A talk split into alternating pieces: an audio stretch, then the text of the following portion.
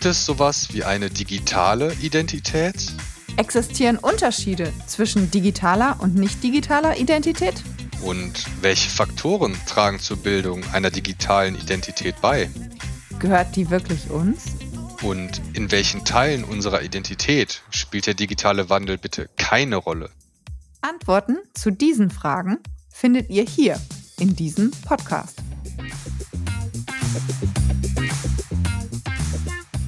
Yeah, welcome everyone to the next episode of our podcast series Identity in Digital Times. Today we're going to talk about the endeavor to create personal digital twins. And yeah, we're also going to explain what that means. And we have three people here today um, who are going to join the discussion on this topic. And we will start with a brief introductory round. So, my name is Stefan Scheel. I'm working as an assistant professor for transnational cooperation and migration research at the University of Duisburg-Essen. Hi everyone, my name is Abigail Nieves Delgado. I work in Wageningen University in the Netherlands in the Department of Knowledge, Technology and Innovation. Hello everyone, my name is Fang Jing Wu. I'm a computer scientist at TU Dortmund. My research area is in mobile computing, pervasive computing, uh, uh, computer network. Um, Fang Jing, it's such a pleasure to have you here today. Maybe you can explain to us what does personal digital twins means and why should we talk about it? Can you explain us about it? Can you tell something about it? I would like to first introduce where the terminology of digital twins came from. Digital twins is a well-recognized concept in industry and academia in the past two decades. The terminology was first mentioned in a book entitled Mirror Worlds, published in 1991, written by Dr. David Gelernter. It became widely acknowledged after Doctor Michael Grieves at the Florida Institute of Technology first applied the concept in manufacturing. Afterward, a digital twin generally referred to a virtual replicate in the cyber world of a physical object. Therefore, a digital twin usually is composed of a set of mathematical model and algorithm for creating and simulating the behavior of the corresponding physical object in the real world. With such a digital model and simulation, unprecedented action can be taken in advance to enhance quality control while producing product. Recently, many industrial efforts focus on developing a flexible digital twin execution framework. For example, model learning for cloud edge digital twins developed by NEC Lab Europe that allow factory stakeholders to easily implement digital twin of machines and processes. Recently, the concept of the digital twin is further extended from non-living object to living organisms, such as cells, plants, animals, and humans. For example, digital twins can be used in agriculture to describe, analyze, and simulate the life cycle of plants through data integration, artificial intelligence, and machine learning. This allows us to better understand, describe, analyze reality. It also helps us to predict the future of these living organisms, which are food crops in agriculture more precisely. For example, creating digital twins of food crops in a greenhouse to realize the digital farming would improve the productivity of planting crops we can create a 3D model of a crop that uh, could be fed in real-time sensor information from a real greenhouse. So, so far we talk about tangible things, including non-living object and the living organism. What is a personal digital twin? Let's talk about personal digital twin from tangible toward intangible things. As many efforts made by researchers and engineers in mobile computing, communication network, sensor fusion, machine learning, Internet of Things, the concept of digital twin is extended to model and simulate any tangible or intangible things over a wide user spectrum, ranging from individual to entire city. The advanced technology can even transform human beings and their behavior into digital twin in some cases, so-called personal digital twin. A personal digital twin generally refers to a replicate of a person in digital form, including biometric, facial characteristic, personal preference, health record, daily activity, favorite location, travel record, and online shopping record, and so on.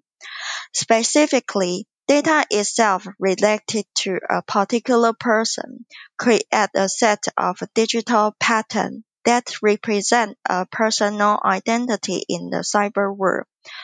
A person can be recognized without biometric data. For example, computer vision technology can recognize a person using clothing style. A localization technology can recognize a person using the location of a mobile device carried by the person. On the other hand, a personal digital twin also contains intangible behavior that can assist decision making and even have interact with the person in the real world. For example, people start to buy recommended items suggested by the online shopping service and follow the suggested transport option to travel. Your personal digital twin is living in a parallel digital world and may have interact with you by being informed of the decision that you will make in the real world. Yeah, thank you very much. Now we have the first picture of industrial digital twins. So when the objects are humans, maybe you would like to draw um, and explain the development from industrial digital twins towards personal digital twins, right? So maybe by explaining also what kind of data could be used for the creation of personal digital twins and how do you get hold of this data, uh, which probably comes from many different sources, I believe um, that are also very different from those used in industrial domains. So, yeah, what kind of sources do you use for personal digital twins? Nowadays, there are many advanced technology in computer science and the electrical engineering area. This advanced technology can be grouped into five categories based on their functionality for collecting data, creating and hosting personal digital twins. The first important technology is sensing technology for data collection. Many typical personal identity are widely used in our daily life to recognize a person. For example, biometrics such as fingerprints and facial characteristics are widely used for authentication on mobile device and border control. A personal health insurance ID card in some countries is linked with the individual medical history. In addition to this typical personal data, as various sensors has been integrated with a personal mobile device and the lightweight Internet of Things device, more and more everyday objects are generating data that provide information relevant to our daily life and hints for our well-being.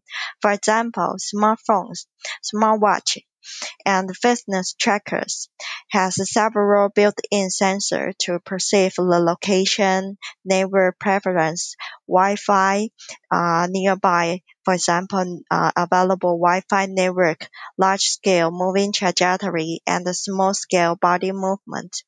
In addition, vision-based sensors such as camera, thermal camera are able to perceive and detect objects and their thermal measurements. Ambient sensor, for example, noise sensor, temperature sensor, humidity sensor, and the passive infrared sensor are able to perceive environmental conditions correlating human daily life. Therefore, in summary, active smartphone sensing, passive sensing, and on-device ubiquitous computing technology can assist data collection. The second important technology is communication network for efficient data exchange. As more and more smart devices are connected with each other and collaboratively collect everyday data, advanced communication network technology can efficiently access data and information exchange between device and data service provider. The next generation standard in cellular connectivity and machine-to-machine communication are important technical enablers to provide connectivity for a huge amount of heterogeneous devices. Some important key issues such as low power communication for reducing energy consumption of end device, network security, dynamic data analytics flow over the network for optimizing network resource and meeting quality of service requirements are taken into account in network protocol design. Therefore, advanced communication networks are necessary to assist conveying data between device, machine, and the IoT infrastructure, as well as between data producer and the data consumer. The third important technology is data science for creating personal digital twins. Once raw data and preprocessed data are collected and transmitted through the network to the backend infrastructure with powerful computation resource, Machine learning and artificial intelligence algorithms are used to extract feature patterns related to each individual from the data and create a mathematical model to represent a person. These models are further used for recognizing individual, predicting individual behavior. For example, recognizing a person based on network preference mobility pattern, and predicting the next place. Generally, machine learning and artificial intelligence technology create a personal digital twin uh, via learning from labeled data, asking for human feedback, establishing ability to transfer knowledge from one personal digital twin to the other learning based on automatic feedback reward or learning without feedback. Generally, data and machine learning uh, are input to the creation process of a personal digital twin, and humans are in the loop to enhance the generation process of a personal digital twin. Therefore, advanced data science and AI machine learning supported digitalization process are important key to create personal digital twin. The fourth important technology is uh, IoT infrastructure and the platform for smart and secure uh, personal digital twin management. Once personal digital twins are available, smart and secure IoT platform are expected to handle fundamental cross-cutting topics from not only system service perspective, but also user-centric perspective. For example, achieving system interoperability and transparency by complying with privacy, trust, security requirements. In IEC uh, technical white paper entitled IoT 2020 Smart and Secure IoT Platform also points out recommended capability and the requirement for smart and secure IoT platform where um, privacy by design, security by design approach could be taken into account from sensing, connectivity, processing, memory, and action perspective. In addition, advanced IoT platforms need to include machine-to-machine identity and access management because personal digital twin might be hyper-connected across several IoT platforms through uh, smart contract between device, machine, system, service, and platform. Some standardization efforts are made for data and context management in federated IoT infrastructure and platform. Therefore, uh, smart and secure IoT infrastructure and platform cannot be neglected. The fifth important technology is a human-machine interface for interacting with our digital personal digital twins. Once personal digital twins are created, real-time and immersive uh, human-machine interface bridge virtual and the physical world. People are able to interact with their personal digital twin anytime, anywhere.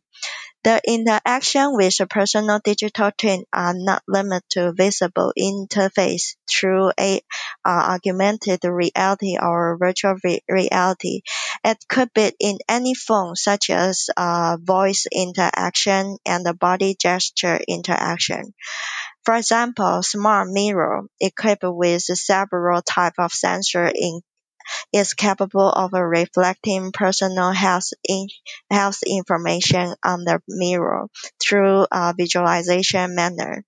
We may imagine seamless interaction with this smart mirror by visualizing uh, individual personal digital twin to provide, to provide dress recommendation based on the schedule activity in the calendar, checking body workout record by body gesture and exercise, and controlling the smart mirror uh, through a human voice uh, uh, voice command processed by nature language uh, technology.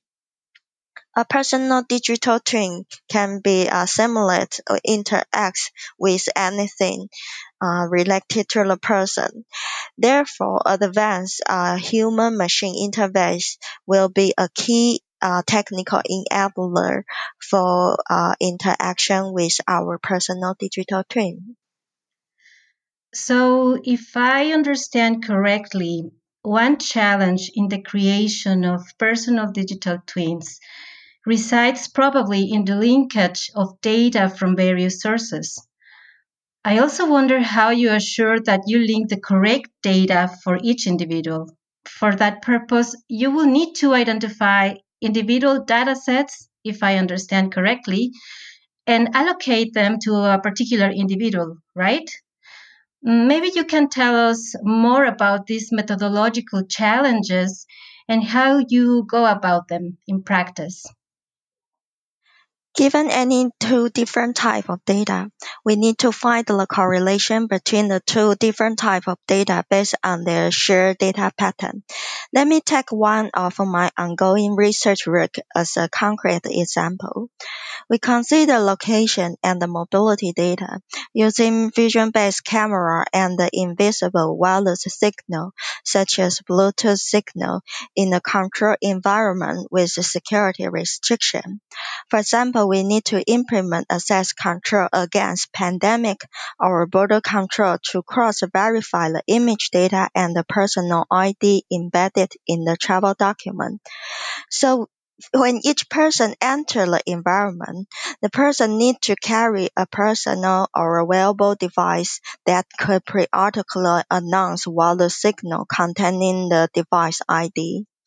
In the meantime, a few static cameras are deployed in the environment.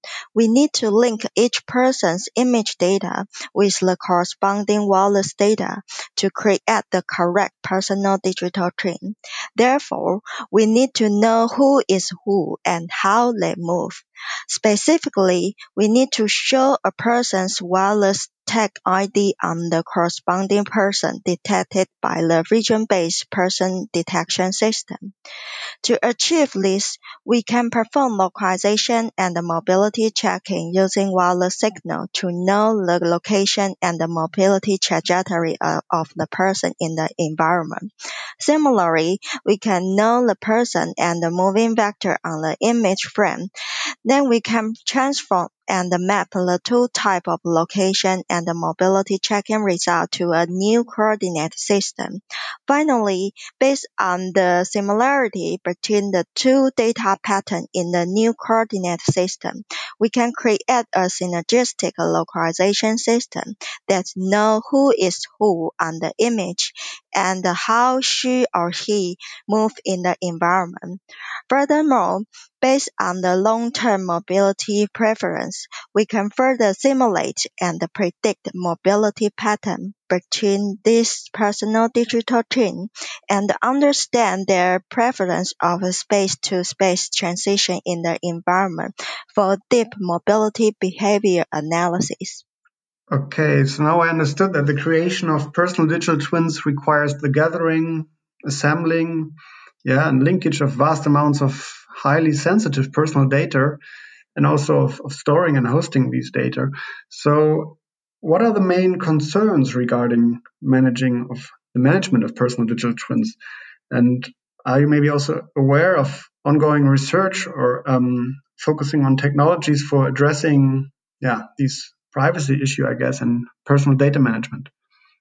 The main challenge of managing personal digital twins are privacy, security, and trust issue, as well as the trade-off between privacy and the data utility. The data should be collected by complying with local and global regulation, for example, EU GDPR. While pre preserving data privacy security is always important during collecting and hosting data, in addition to privacy and security, once data is further analyzed, data trustworthiness and confidence level are also important to make sure the data is still useful after applying privacy preserving data collection and the secure data exchange mechanism. Following the data utility issue, I would like to uh, point out the trade-off between privacy and the data utility when mobile users publish a huge amount of location-related data to access mobile service. Let's consider mobility data contributed by mobile users in many cross-source location-based services, such as lifestyle recommendation and public transport recommendation. In typical model, mobile users contribute their data to the location-based service provider at their visit location such as home, office, and train station. However, although collecting more and more data would generally improve data utility for location-based service provider, it often leads to higher exposure of user mobility pattern. For example, your home place or your frequently visit place are also exposed to the location-based service provider. On the other hand, one observation we made is that collecting more data is not always beneficial. For example, repet- uh, repetition uh, from the same location of a user of the same user during a short period of time do not improve the data utility for the service provider, but rather impose unnecessary burden on data preprocessing and the storage at location-based service server. So a critical issue is to determine how much data to collect so that a sweet spot can be reached for both mobile user and the service provider. Therefore, one of uh, my recent research work is studying, studying the challenge. Um, how can we publish more useful personal location data with less privacy exposure in cross-source location-based service? Um, as for research and the industrial project, there is an ongoing EU project which is called Personal Information Management System. This project is funded by the EU Horizon 2020 Research and Innovation Program, starting from uh, 2019.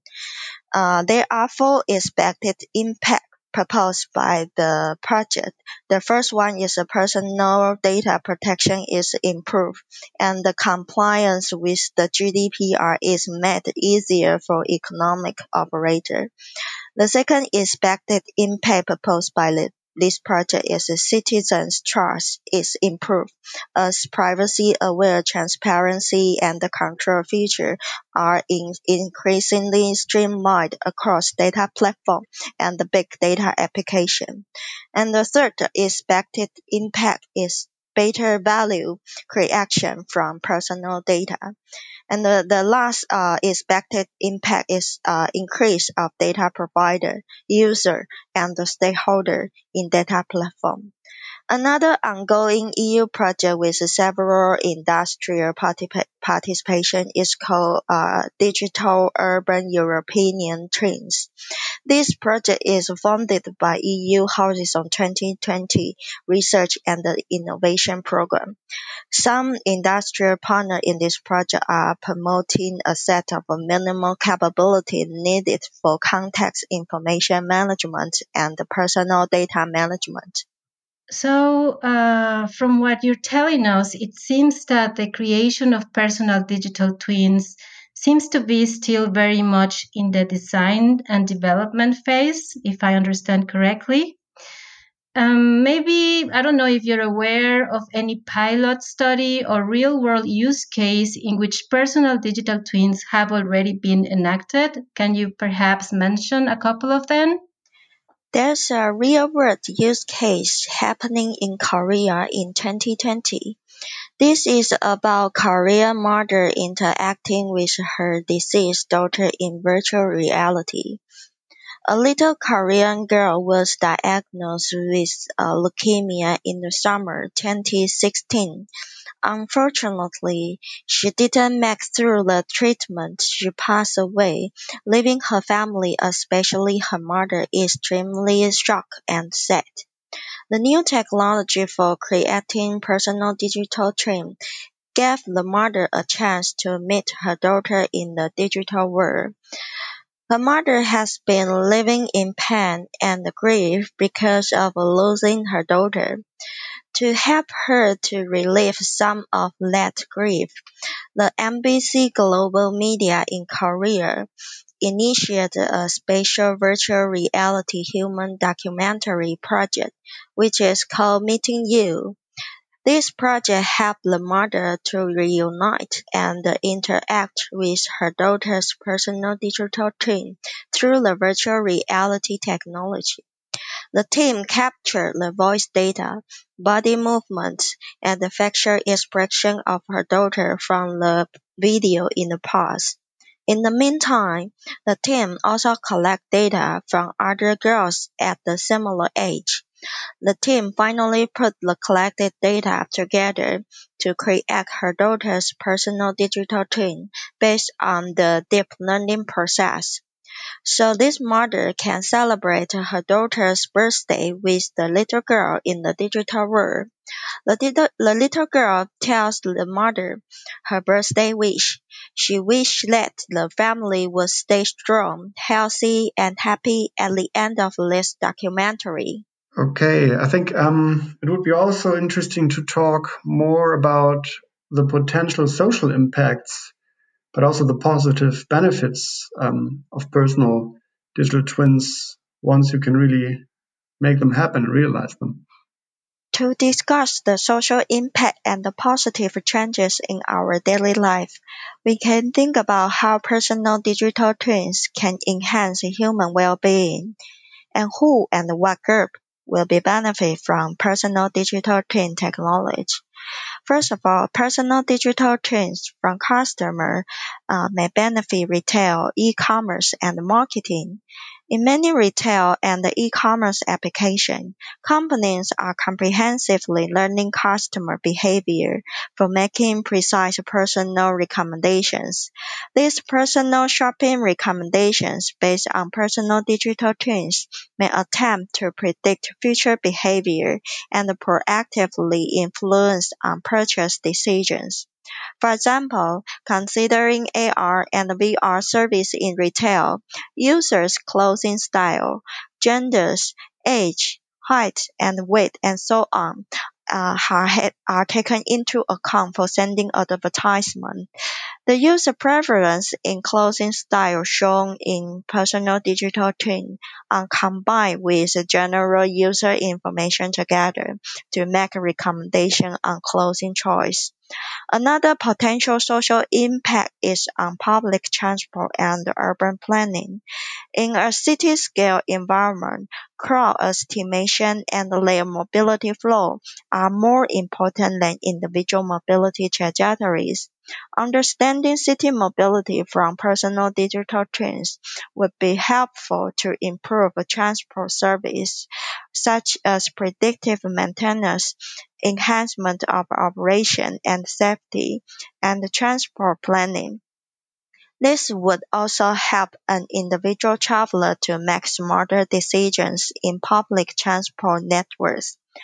From an individual point of view, many mobile applications use not only location, but also inertial sensor data, such as acceleration and orientation, to infer individual activities and check daily walking, running, cycling record web browser record, YouTube watching record, searching keyword, and so on has been used to recommend personalized content for users. Also, computer vision technology and biometrics are widely used in border control.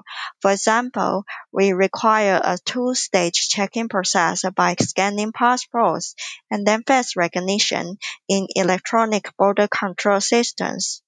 Also, Healthcare is one of the uh, most promising fields in personal digital twins. The fusion has been paid a lot of attention in many research and industrial projects. Personal digital twins would be helpful to developing novel modeling technology, diagnostic technology, and medical informatics systems. Building the reference model from personal digital twins would help domain experts and doctors to get comprehensive information and make more precise diagnosis. However, comparing with other use cases, personal digital twins in healthcare domain will raise new ethical legal, privacy, and social issues that require governmental institutions' engagement to address them in new regulations and laws. So this technology sounds super exciting, Fang Jing. What do you think is the future vision for personal digital twins? For instance, I I want to imagine will we all have one or maybe could it be possible that we will have several personal digital twins in a few years' time, uh, 10 years, 20 years? Can you tell us something about that? Uh, depending on the purpose and the usage, our personal digital twins will be on demand and application driven. For example, you may exchange your opinion with one or more your personal digital twins to make a decision on shopping. You take recommendations from your digital twins for making a decision on mobility in public transport. A single one of your personal digital twin in healthcare help to get complete information about you when you are sick.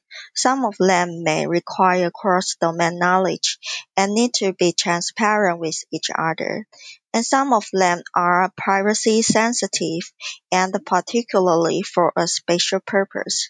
For example, mobility behavior is probably related to shopping behavior, but healthcare information can be only exposed by complying with national and global regulations. Therefore, depending on the goals, the different level of transparency between different personal digital twins are still required in the following few years. Okay, yeah, thank you very much. Um, I think, yeah, we have to come to an end, although the topic is super exciting. Um, yeah, I would just like to know if there's anything you would like to add or emphasize in regards to personal digital twins or anything important um, we might have forgotten to ask about at all? Um, I would also like to point out an important thing to underpin the application service with personal digital twins. As we just talked about different levels of transparency between different personal digital twins, it's very important and necessary to have an interdisciplinary domain and the technical pillar to cooperatively underpin application driven by personal digital twins. We talk about some technical component to construct and manage personal digital twins. However, the entire process requires domain experts from different areas. For example, humanities, social science, laws, civil engineering, urban planning, uh, medical experts, and the people in governmental institutions. The interdisciplinary domain expert collaboratively define user-centric and society-centric requirements from sustainability and the resilience perspective so that the vertical technical enabler can manage uh, personal digital twins by incorporating horizontal input from this interdisciplinary domain expert. So thank you so much, Fang Jing, for all these wonderful things you come to explain to us today. Uh, if people in our audience would like to learn more about your research, can you tell us where can they find out more or follow your project, uh, which is still ongoing, if I understood correctly? Yes, you can find more information on our podcast website and my research profile website. Okay, yeah, thank you very much, Fang Jing, for joining us today and for yeah this really great input on personal digital twins. I learned a lot, and I hope so did everyone who listened to us today. So yeah, thanks for joining, thanks for coming, and yeah, we hope to learn more soon about personal digital twins. Yes, thanks a lot, Fang Jing. And to, to our listeners, uh, please don't forget to look at the different links that uh, you can find in the description of the podcast. And we hope that you enjoyed it. Okay, thank you for joining us. Uh, and if you are interested in the personal digital twin, please check out the more detail uh, about our podcast.